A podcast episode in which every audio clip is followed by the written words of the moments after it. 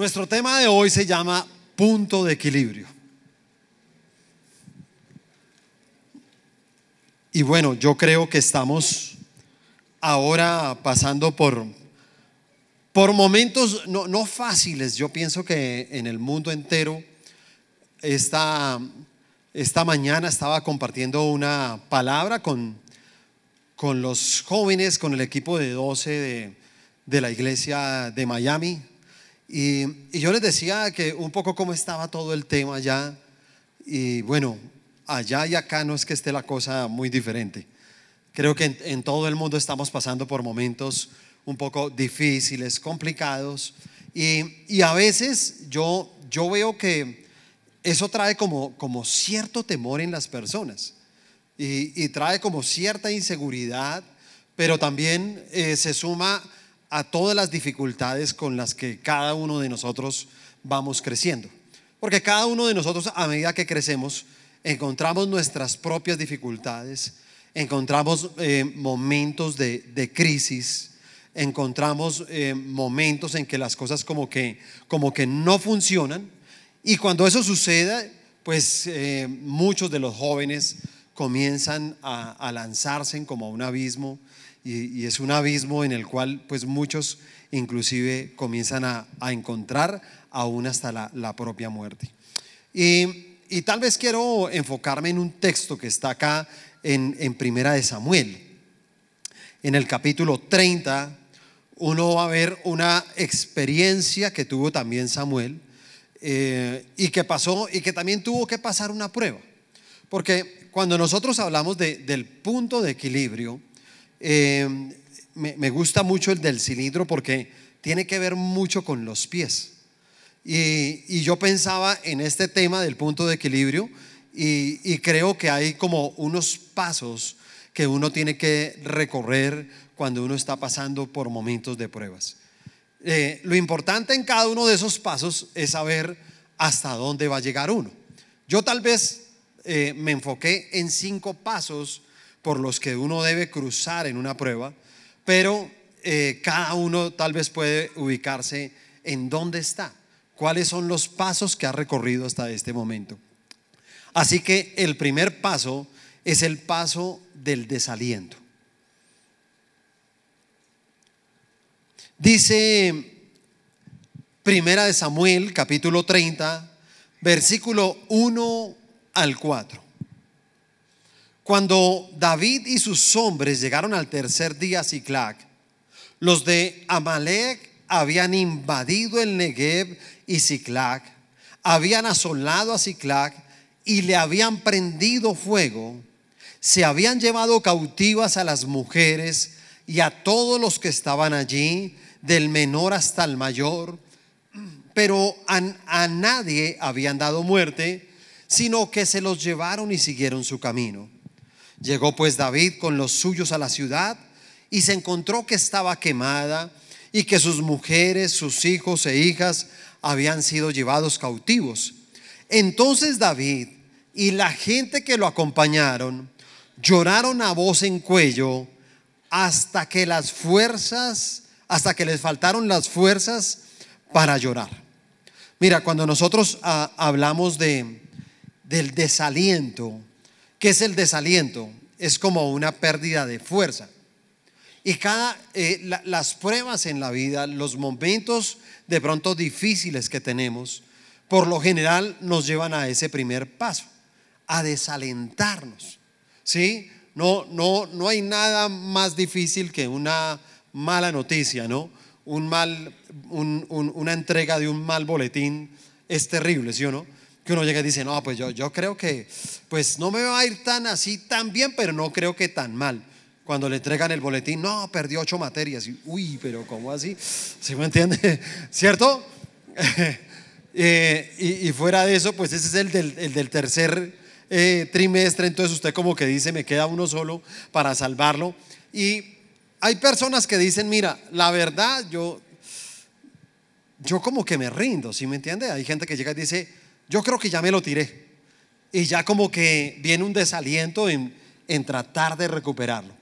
Pero así como un boletín, a, a veces es la entrega de unos resultados médicos, a veces por equivocación, eh, de pronto encuentra una hoja de papel uno en la casa y la lee y cuando menos piensa es una citación a un juzgado para el divorcio de sus padres y entonces como que uno lee eso y uno llega y dice, óyeme, esto es de acá, esto es de mi casa, esto es de mi papá y de mi mamá. Y entonces siempre que te enfrentas como, como a ese tipo de situaciones, el primer paso en que uno va a caer precisamente es el desaliento. Y por eso me encanta como esa historia de, David, que dice que de pronto estaba peleando, llega a Ciclá, que era la ciudad donde él estaba viviendo, pero dice que cuando, cuando él llegó a esa ciudad, encontró que la ciudad estaba quemada, que se habían llevado de pronto a, a las esposas, a los hijos cautivos, y yo creo que el propósito de las pruebas muchas veces es ese. Dice que llegaron ciertas personas a invadir. Y sabe, una de las cosas que siempre quiere hacer Satanás con nosotros es comenzar a, a invadir nuestros pensamientos, colocar pensamientos incorrectos. Si usted tiene pensamientos incorrectos de usted mismo o de lo que lo rodea, yo le aseguro que usted va a comenzar a tener desaliento. Sí, mucha gente no, no, no puede salir adelante porque inclusive no tiene que pasar por una prueba. ¿Sí? A, veces uno diría, ah, bueno, chévere pasar por una prueba. No, no es una prueba. Muchas veces la prueba se repite y se repite varias veces. Cuando una prueba se repite más de una vez, lo que va a generar es precisamente desaliento. Pero ¿dónde empieza todo eso? Date cuenta que es una invasión. Dice que los enemigos lo invadieron. ¿Qué es lo que quiere hacer Satanás con tu vida? Invadirte con pensamientos que no son que comiences a tener pensamientos incorrectos de, ti mismo, pensamientos incorrectos de tu familia, pensamientos incorrectos de pronto del lugar donde vives, de la situación económica que tienes. Y cuando usted comienza a permitir esos pensamientos, usted simplemente va camino al desaliento. Pero también dice que, que llevaron cautivo, ¿cierto? Entonces, no solamente es comenzar a invadirte con pensamientos, sino que esos pensamientos ahora te vuelvan una persona cautiva de esos mismos pensamientos. Que tú estés encerrado de ahí. Y por eso hay gente con la que uno habla y uno le dice, oye, ¿por qué no te das otra oportunidad? Ay, no, no, a mí no me hable de eso.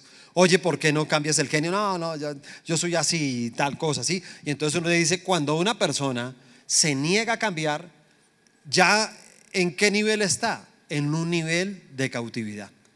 Porque él cree que no puede salir de esa condición. Él cree que no puede salir de esa situación. Y entonces dice que también le prendieron fuego a la ciudad. ¿Qué significa el prenderle fuego? No hay nada de verdad más terrible que uno quemar sus sueños. Sí, hay gente que los quema. Y yo, y, yo cuando pensaba en quemar los sueños, le voy a decir tal vez algo que se refiere a esta palabra que se encontró en el mundo del COVID. Entonces la gente decía, ay, ayúdame con mi emprendimiento. Entonces la gente decía, muchas personas sacaron un emprendimiento, pero realmente no sacaron un emprendimiento. No, muchas personas crearon un modelo de negocio, pero eso no quiere decir que es un emprendimiento. Para poder ubicarlos un poquito, ¿cierto? Ustedes que son jóvenes, ustedes que están tal vez enfocándose en muchas cosas de su vida y que algunos de ustedes, como me gustaría, que fueran de verdad emprendedores desde muy jóvenes. Pero el emprendimiento tiene que ver con una idea que se va a desarrollar durante toda la vida. Escúcheme eso. Eso se llama emprendimiento. Es una idea que tú vas a desarrollar toda la vida. Pero emprendimiento no es eh, por decir algo. Entonces, eh, no, pues como estamos todos encerrados, yo tengo un emprendimiento, voy a llevar desayunos a la casa. Con la bomba, sí, todos llevamos, todos, todos hemos, ¿cuántos han llegado una bombita de a la casa del desayuno de la mañana, del almuerzo con bombas, fresas con crema, eh, las rosas? ¿Sí? ¿Alguno le ha llegado? Levante la mano. Levante la mano, ¿cierto? Entonces, muchos dicen eso, ¿no? Entonces dicen, no, yo, yo es un emprendimiento y te voy a decir algo, pero tú piensas vivir de eso toda la vida. ¿Quieres hacer de eso una empresa toda la vida? No, no, no, no. Pues es mientras tanto. Lo que pasa es que ahorita no tengo trabajo, lo que pasa es que ahorita las cosas no se dan, no hay plata para la universidad. Entonces, mientras tanto, yo hice un emprendimiento y te voy a decir algo, eso no se llama emprendimiento. Eso se llama un modelo de negocio.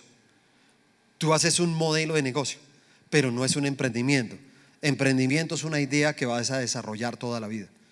Y muy seguramente ese emprendimiento y ese, y ese, ese, digamos, sueño que tú tienes de vivir de eso, de creer en eso, mira, no lo vas a abandonar. Así las cosas no te salgan. O sea, los grandes emprendedores tienen eso. Que ellos dicen, mira, yo tengo esta idea. Y entonces comienza a desarrollarla. La comienza a desarrollar. Dale, dale, dale. Pero sabe, comenzando muchas puertas se cierran. Muchísimas puertas se cierran. Son, son cantidad de puertas. Y yo digo, mira, eh, eh, ¿cuántas personas se rinden? Porque llegan y dicen, yo comencé con esta idea, siempre soñé con hacer esto toda la vida, pero yo me di cuenta que eso no sirve. Y te voy a decir, ¿por qué sabes? No, porque lo intenté como dos veces y no funcionó. Y te voy a decir algo, no, no lo puedes intentar dos veces. Lo vas a tener que intentar muchas veces. Muchas veces. Una y otra vez. Porque así son los sueños. Un sueño no lo puedes quemar. Tú no le puedes prender fuego a tus sueños simplemente porque de pronto en algún momento las cosas no salieron como tú pensabas. Pero también dice que, que algo que pasó es que llegó el momento en que se le acabaron las fuerzas. O sea, lloraron tanto que se le acabaron las fuerzas. ¿Qué es eso? Desaliento. Vas por todo ese proceso hasta que se te acaban las fuerzas. Entonces, a veces la gente ya, eh, cuando tiene desaliento, por eso dice, no, yo ya, ya no voy a estudiar.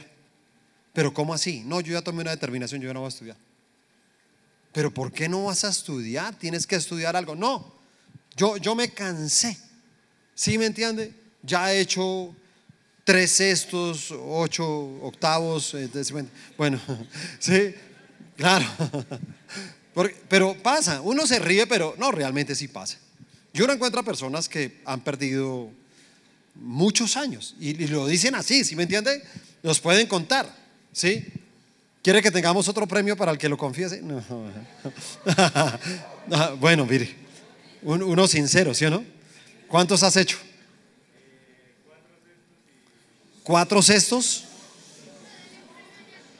¿Cuatro cestos y qué más? Dos octavos. Ok. Ok. No, y, mira, te voy a decir una de las cosas. A él le ha pasado, a él le ha pasado eso frente a su estudio. Pero te voy a decir algo, ¿a ti dónde te ha pasado? Porque a todos nos ha pasado en algún área. Si usted se da cuenta, eh, mire cosas que usted había soñado y dígame cuántos años ha perdido. ¿Lo puede contar? Porque es que a veces en el estudio sí lo puede uno contar, porque dicen, ah, se tiró el año. Pero te voy a decir algo, si es algo emocional, ¿quién te dice se tiró el año? Si es algo sentimental, ¿quién te dice se tiró el año? No te lo dice nadie, lo sabes tú mismo. Pero tal vez tú también puedes decir, yo lo he intentado cuatro veces, lo he intentado cinco veces, siete veces, ocho veces, cada uno de nosotros. Y yo qué le podría decir a cualquier persona, no hay que dejar de intentarlo. ¿Sí?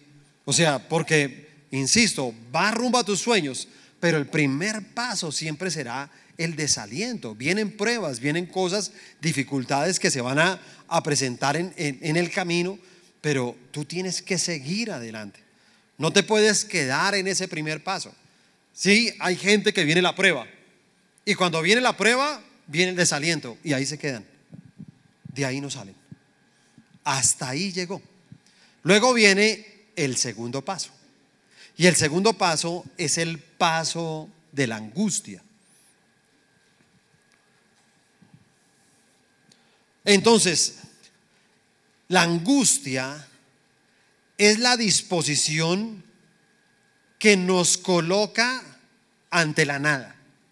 Eso se llama angustia. Dígame una persona angustiada que tiene. ¿Sabe qué tiene? Nada. Porque la angustia es eso, ¿sí se da cuenta? Mire eh, aquí el versículo 5 y 6. Dice, las dos mujeres de David, Ainoán, Jerreelita, y Abigail, que fue mujer de Nabal, el de Carmel, también habían sido llevadas cautivas. David se angustió mucho. ¿Se angustió cuánto? Mucho, porque el pueblo hablaba de apedrearlo, pues el alma de todo el pueblo estaba llena de qué? De amargura, cada uno por sus hijos y sus hijas. Así que la angustia es un estado del, del, del carácter que aparece ante la reacción de pronto de un peligro desconocido.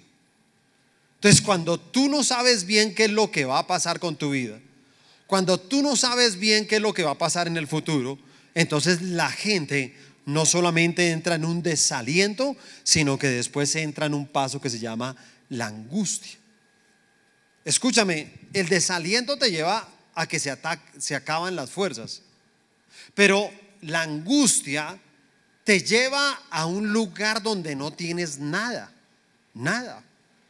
Por eso cualquier tipo de persona que está angustiada, pues usted cómo lo ve, ¿ha visto? Una persona angustiada a veces tiene un ritmo cardíaco más fuerte, ¿no? Y lo ve uno acelerado. Y uno ve a esa persona toda acelerada. Óyeme, ¿qué te pasa? No, eh, estoy angustiado, estoy angustiado. ¿Por qué? Por algo que tú no sabes. ¿Sí? porque te pone en la nada. Otras personas de pronto tiemblan, ¿no? Y uno lo abraza y uno, hola, ¿cómo estás? Y, oye, ¿por qué estás temblando? ¿Por qué? Porque tiene una angustia. Otras personas comienzan a sudar, a sudar, y uno dice, ¿qué está pasando con el sudor? No está haciendo ejercicio. ¿Por qué una persona suda sin hacer ejercicio? La única manera de sudar sin hacer ejercicio es cuando usted está angustiado.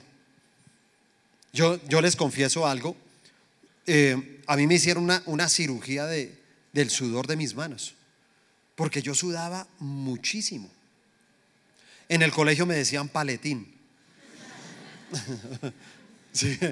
en serio me decían paletín, porque pues yo saludaba a todo el mundo y le dejaba pues, no, yo sudaba muchísimo, pero de verdad, yo, yo he visto personas que sudan de las manos, pero en serio que yo era exagerado, exagerado. Y la verdad, a mí siempre me gustaba usar eh, jean, era porque el jean me permitía, aunque sea secarme un poco. No me gustaba otro material porque el otro material casi no. Entonces yo siempre iba a saludar a la gente, era, hola, ¿cómo estás? Y yo, y hasta que me secaba y lo saludaba. Y era un poco incómodo, ¿sabe? Y después de muchos años, después de muchos años, logré hacerme una cirugía, ¿sí? Es una cirugía que te, te cortan un nervio aquí atrás te abren un huequito por aquí y te meten una manguerita.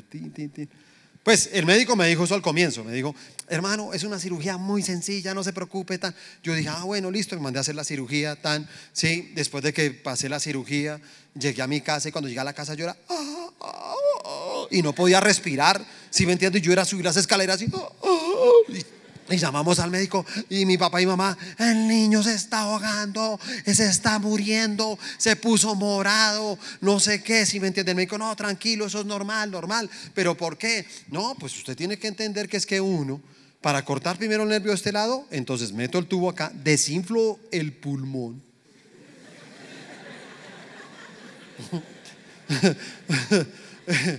Escúcheme porque eso nunca me lo dijo al comienzo, ¿sí me entiende? Desinflamos el pulmón y entonces llega uno aquí y pin corta el Entonces ya saca uno el tubo, infla el pulmón, ¿sí me entiende? Pero como el pulmón no lo puede uno inflar así como una bomba, pues poco a poco en estos días va soltando, va soltando, dijo. Y yo, ¿sí me entiende? Me ahogué peor cuando me contó eso, ¿sí me entiende? En otras palabras, ¿sabe qué me pasó? Me angustié. ¿No? Claro, la angustia hace eso. ¿Sabes? se te acaba como el aire. Sí, en serio, la, angustia hace mucho, muchas de esas cosas. Porque te pone en ese plan de la nada, ¿te das cuenta? Es así. Y yo lo pude entender inclusive a través de esa cirugía que de, por sí es una cosa de verdad, y sí, como decía, re loco, papi, ¿sí me entiendes? En serio, sí. No, en serio, re loco, es así. Y yo digo que esa cirugía era de esa manera porque yo decía, le hacen uno eso y ya desde que sale uno de esa cirugía, uno nunca más vuelve a sudar.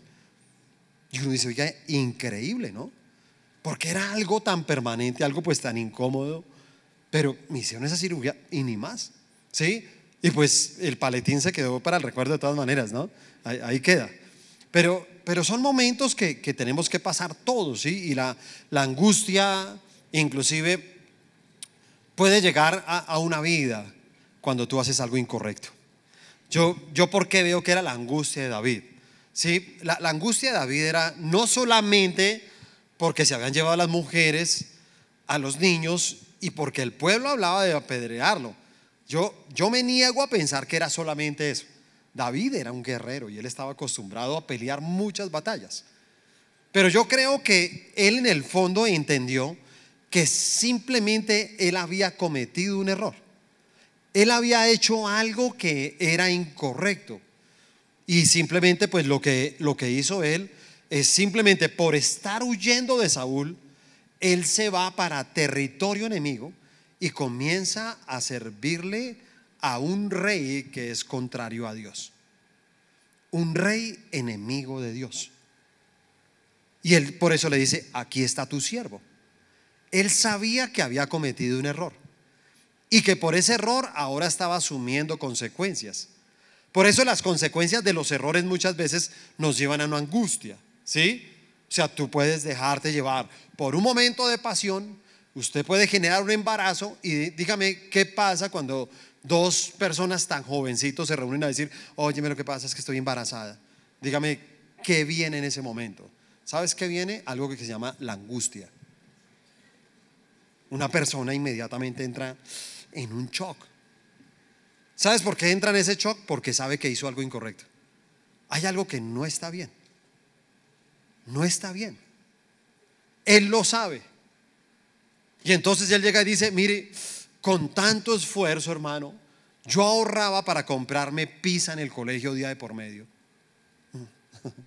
y ahora yo, pues, ¿de dónde saco para los pañales? Sí, porque de día de por medio podía comerse el pedazo de pizza. Eso era lo que ahorraba de las once.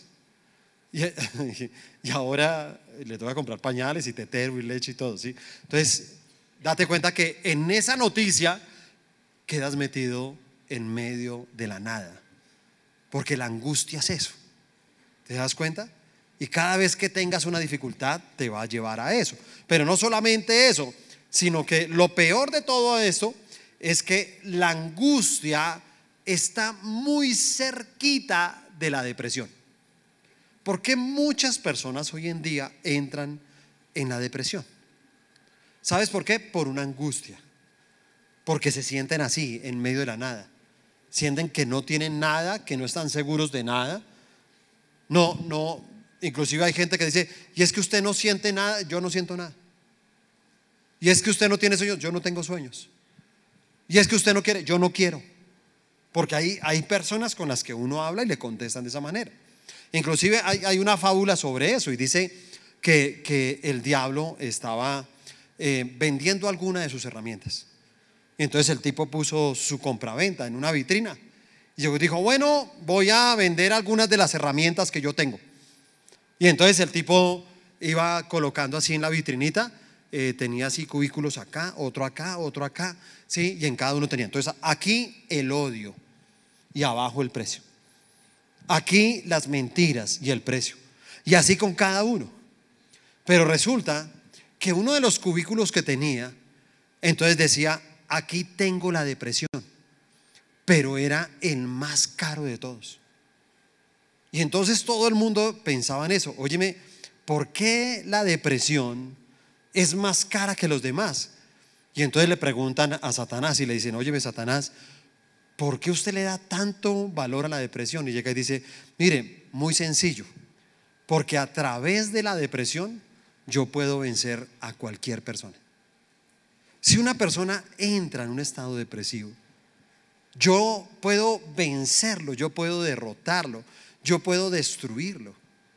Así que las dificultades están para que tú llegues a ese nivel, para que tú comiences a tener ese tipo de pensamientos, acuérdate, pensamientos malos de ti, pensamientos malos de los demás, pensamientos malos de tu familia, de tus amigos, de quienes te rodean, del país, del mundo, de todo. ¿Sí me entiende? Porque hay gente que tiene malos pensamientos de todo.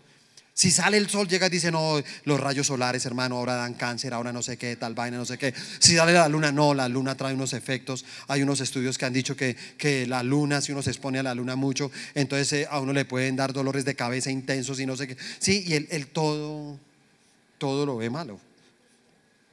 Todo a su alrededor es así. Y esas personas que piensan tanto, sí, yo le voy a decir algo, sí, sí sepa todo, pero no, no entienda todo, no trate de entender todo. Sí, porque si no volvemos a la, edad de los pequeños, a la de los tres años. ¿Y por qué? ¿Y por qué? Si me entiende? O sea, lo peor que uno puede encontrarse es con un niño de tres años. Sí, ese encuentro es terrible, si me entiende? Porque uno, ay, caminamos a comer helado. ¿Y por qué? ¿Por qué no te acuestas? ¿Por qué? Apaga el televisor. ¿Por qué? No, porque ya es hora de dormir. ¿Por qué? Porque los niños se acuestan a tal hora. ¿Por qué? Sí, y, no tienen fin, no tienen fin, ¿sí se da cuenta? Y a veces nosotros volvemos, ya crecemos y otra vez, ¿y por qué? ¿Y por qué la luna? ¿Y por qué me siento vacío? No, es que estás vacío porque, hermano, estás sin Dios. ¿Y por qué Dios? ¿Sí o no? Sí, y entonces uno comienza en esa preguntadera de todo, y entonces ahí es cuando uno comienza a sufrir con la misma existencia de uno mismo. El tercer paso, el primero, ¿cuál era? Desaliento. El segundo, la angustia.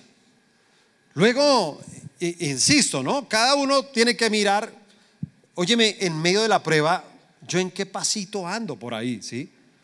Y el tercer paso es el, la fortaleza. La fortaleza. Versículo 7. Y dijo el sacerdote Abiatar, hijo de Ahimelech, te ruego que me acerques el efod Abiatar acercó el a David. Y David consultó a Jehová diciendo, ¿perseguiré a esta banda de salteadores? ¿Los podré alcanzar? Él le dijo, síguelos, porque ciertamente los alcanzarás y de cierto librarás a los cautivos. Resumen, ¿qué es lo que comenzó a encontrar? Mire, David pasó por ese momento, créame momento de desaliento, ¿sí? Lloró y lloró y lloró. Nos han dicho que si uno, es un mito, ¿no? Que nos han puesto. Si tú lloras, eres un débil. No debes de llorar. Y yo te voy a decir algo. El que te enseñó algo como eso, te ha enseñado algo incorrecto. Porque Dios creó los sentimientos. Dios ha creado las lágrimas para que nosotros podamos limpiar precisamente el dolor del alma.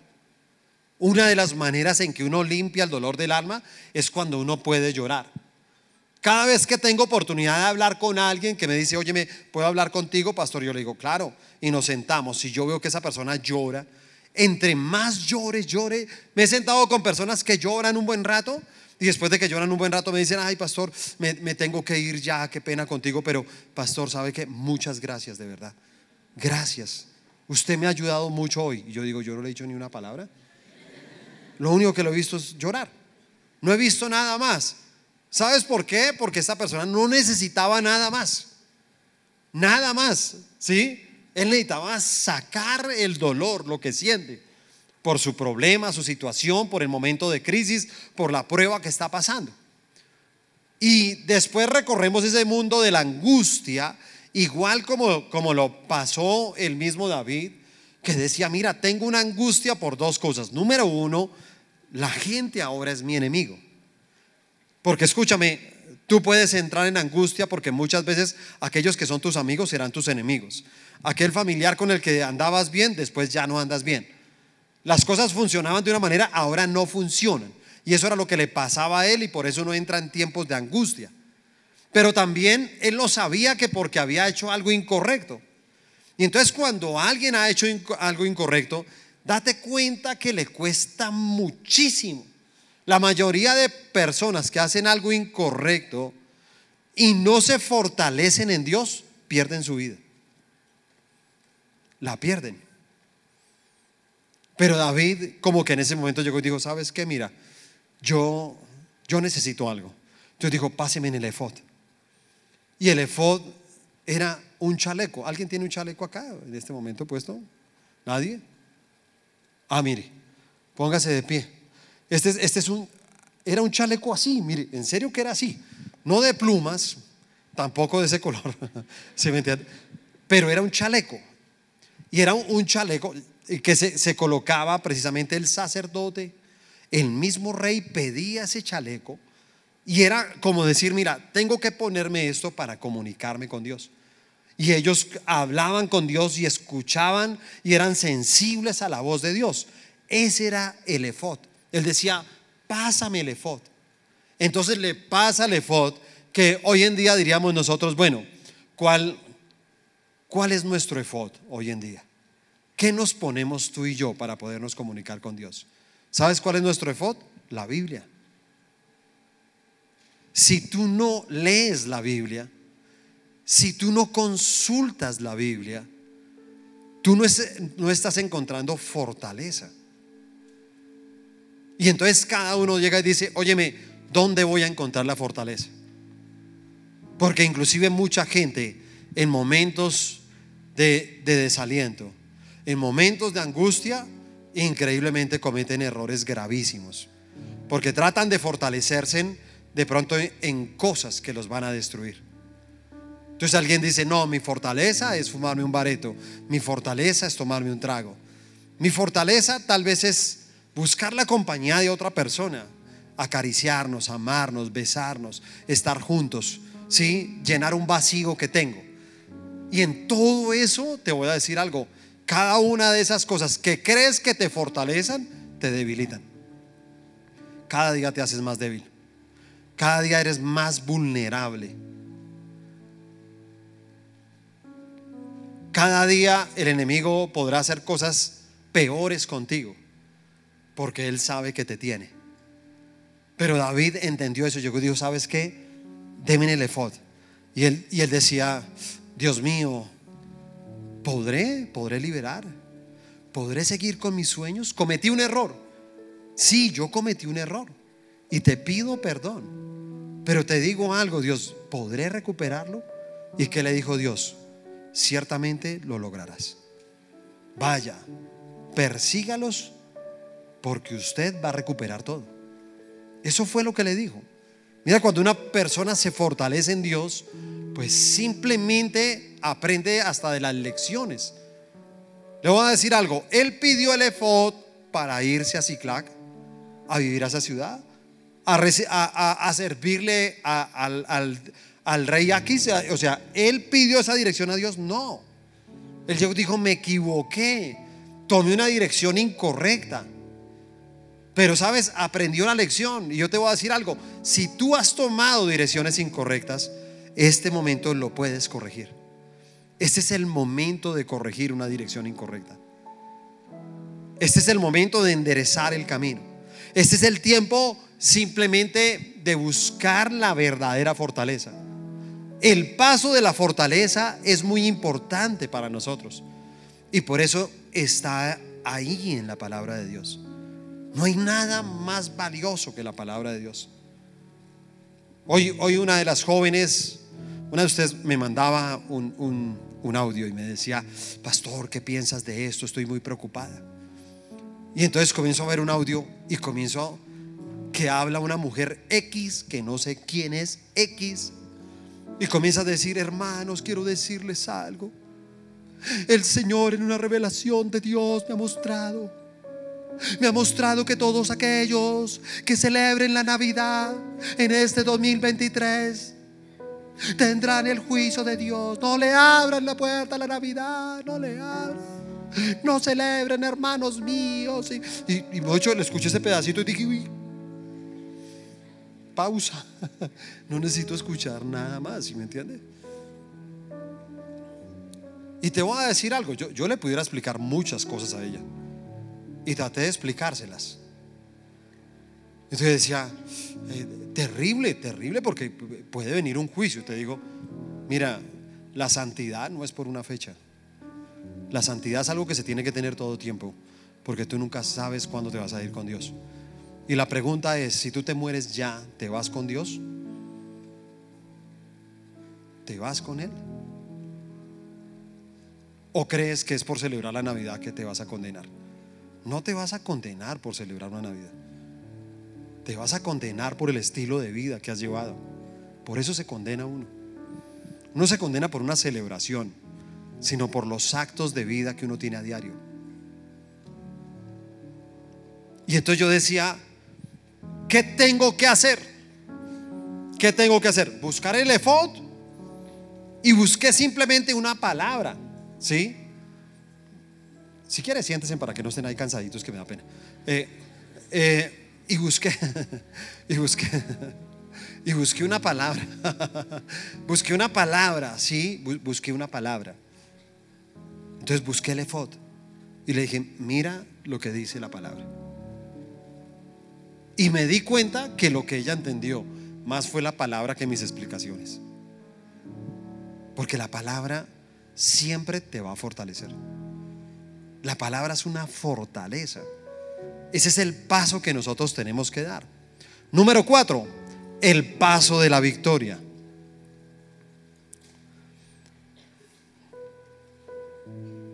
Entonces, podemos eh, leer en casa por el tiempo del versículo 9 al 20, ¿sí? Leamos, léalo en su casa, pero voy, a tomar algunos versículos. Dice el versículo 10, y David siguió delante con 400 hombres porque se quedaron atrás 200 que cansados no pudieron. Le voy a decir algo.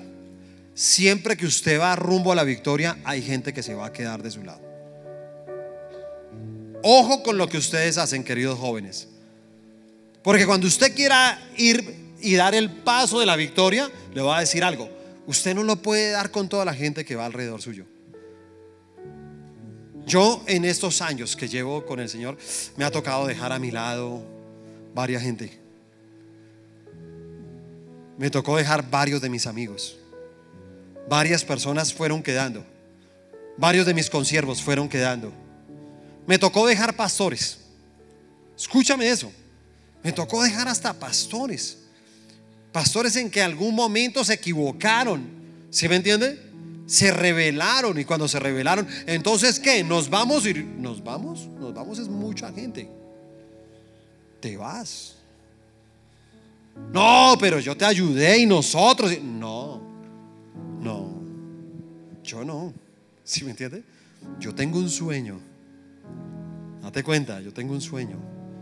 Y yo voy a ser pastor.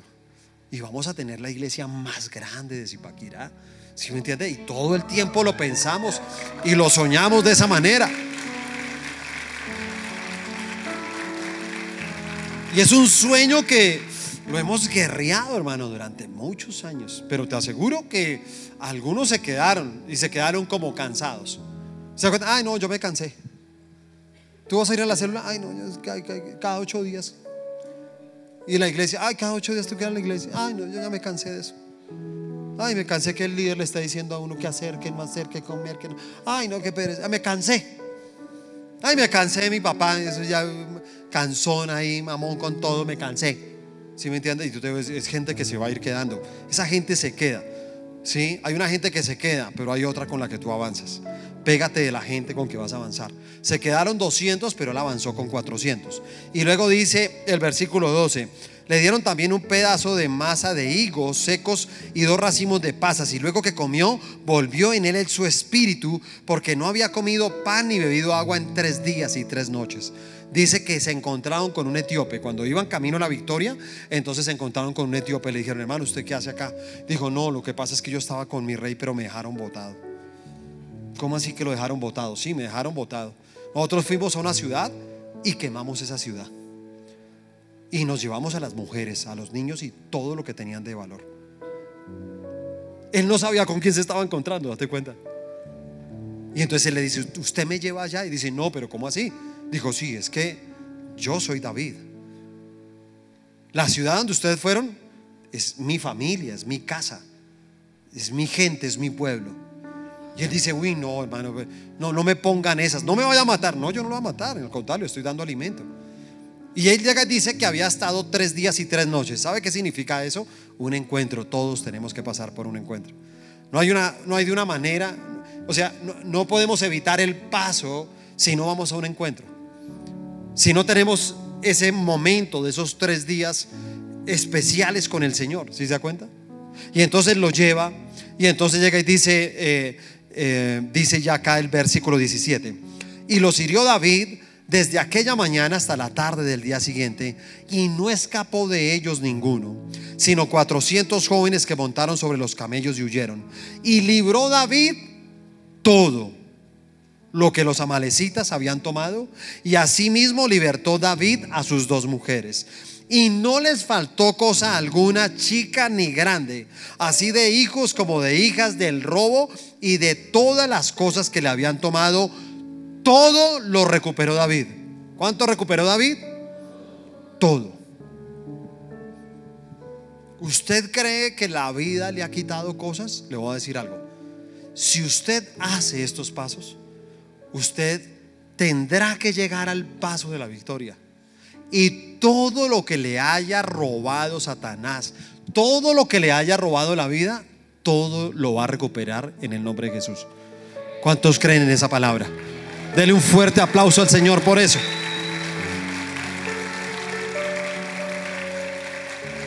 Porque así es la fortaleza del Señor. La fortaleza del Señor siempre termina en victoria. La fortaleza del Señor siempre nos devuelve la alegría, ¿sí se da cuenta? Deja de estar triste, de estar amargado, de estar depresivo, de estar haciendo mala cara. Yo le voy a decir algo, deje de hacer mala cara. En serio, usted no se ha visto sentado, algunos vienen así, no, no quiero señalarlos, pero... No, pero es, en serio, yo veo gente acá que se sienta...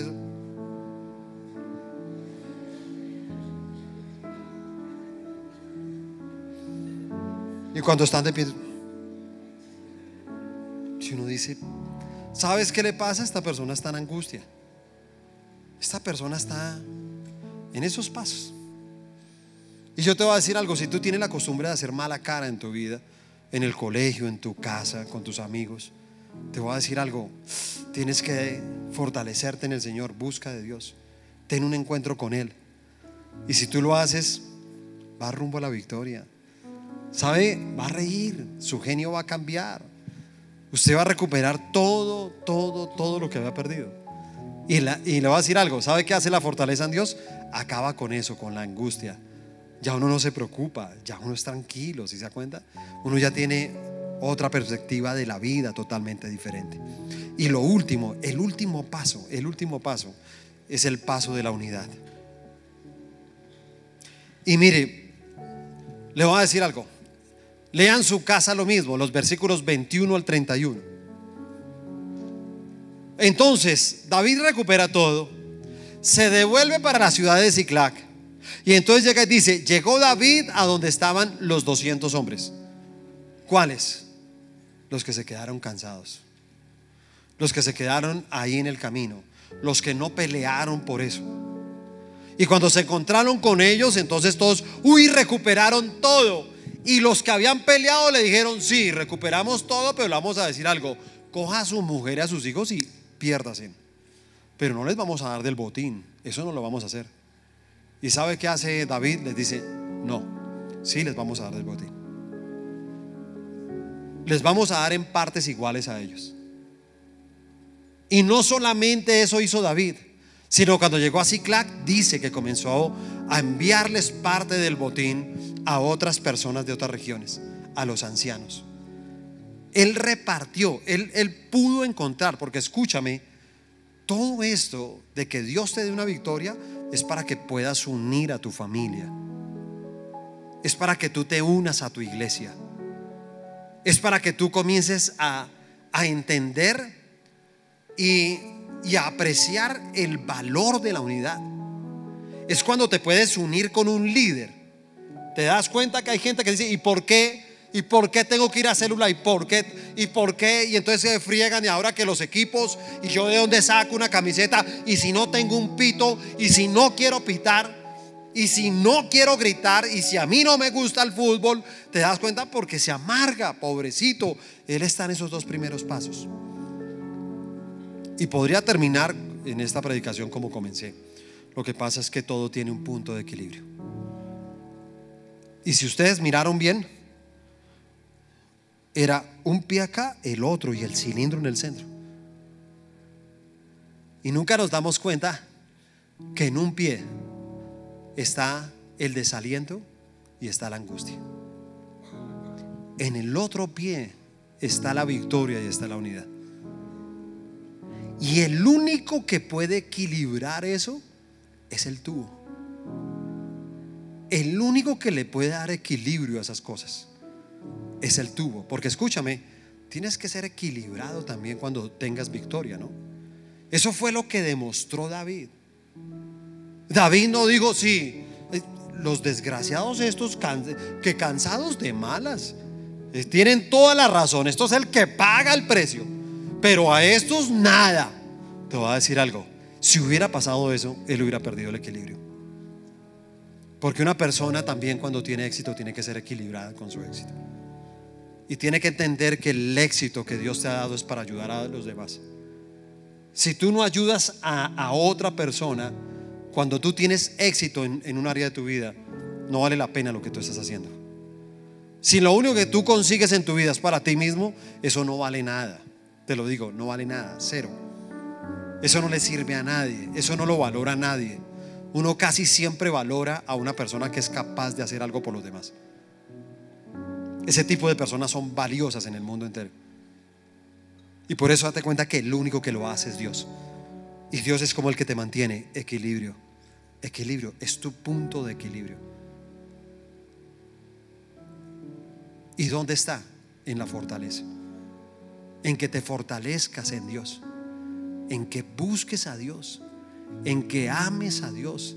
En que te consagres a Dios. En que corrijas los errores que cometiste algún momento Errores usted los ha cometido y yo tal vez más que usted, se lo puedo asegurar.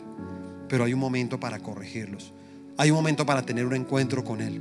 Hay un momento para encontrar esa fortaleza, que tú puedas entender que la palabra de Dios siempre será fortaleza para ti. Es tu única fortaleza. Es el único que te puede guiar a toda bendición. ¿Cuántos dicen amén? Le damos un aplauso a ese Dios grande, poderoso.